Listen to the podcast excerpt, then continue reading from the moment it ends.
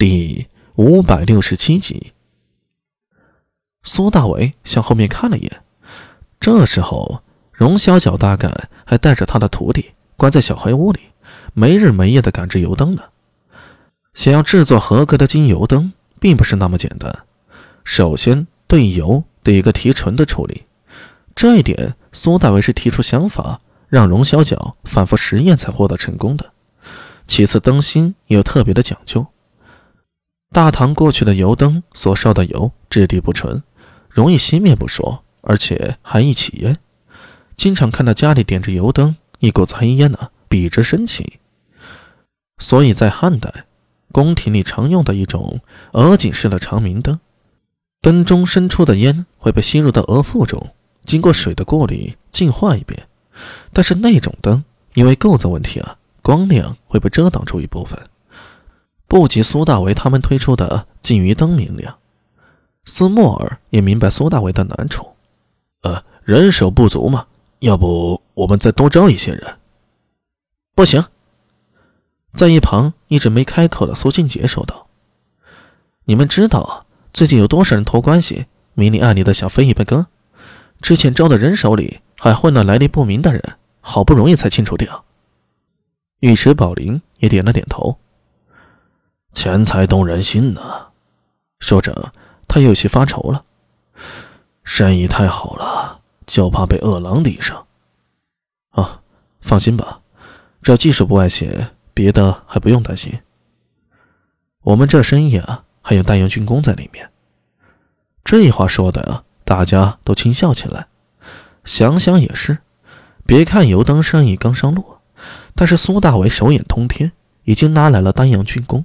安家、陈家、苏家，还有尉迟家，这么多勋贵在一起，任谁想动这利呀，都得掂量一下。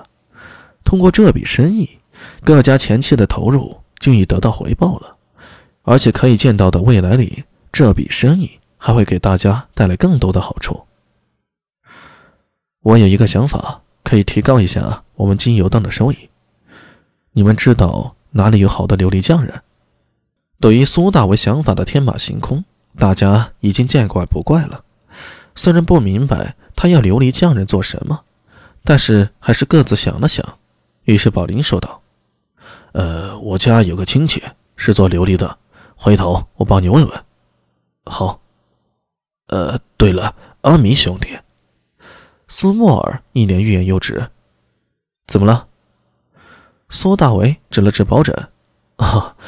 放心吧，这东西我问好了还你。如果我要的话，会如数付钱。呃，不是这件事儿。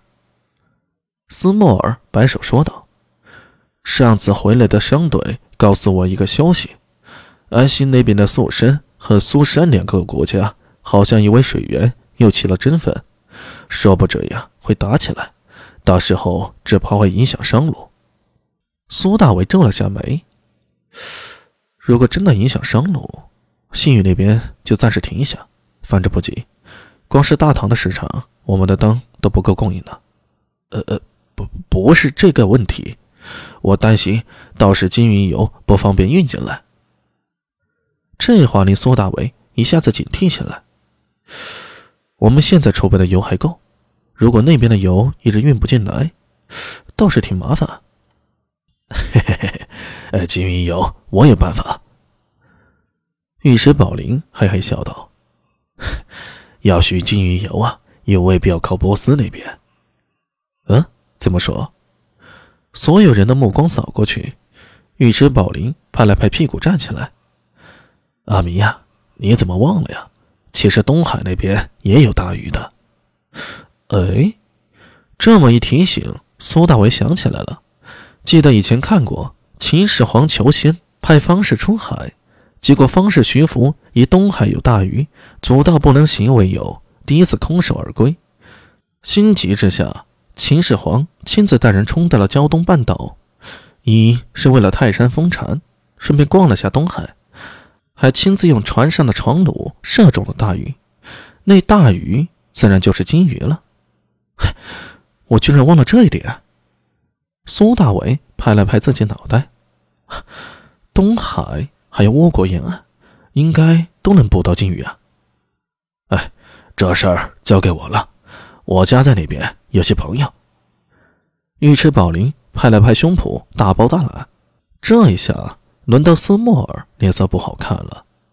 他刚才想到，如果阿明兄弟能够在别的地方弄到金鱼油，那自己对这笔生意的重要性也就大大降低了。但是事已至此，只能怪安西那边的商路不太平，还能怎么办？斯莫尔苦着一张脸，心中追悔莫及，连苏大伟抱着保枕与苏庆杰他们走出去都没发现。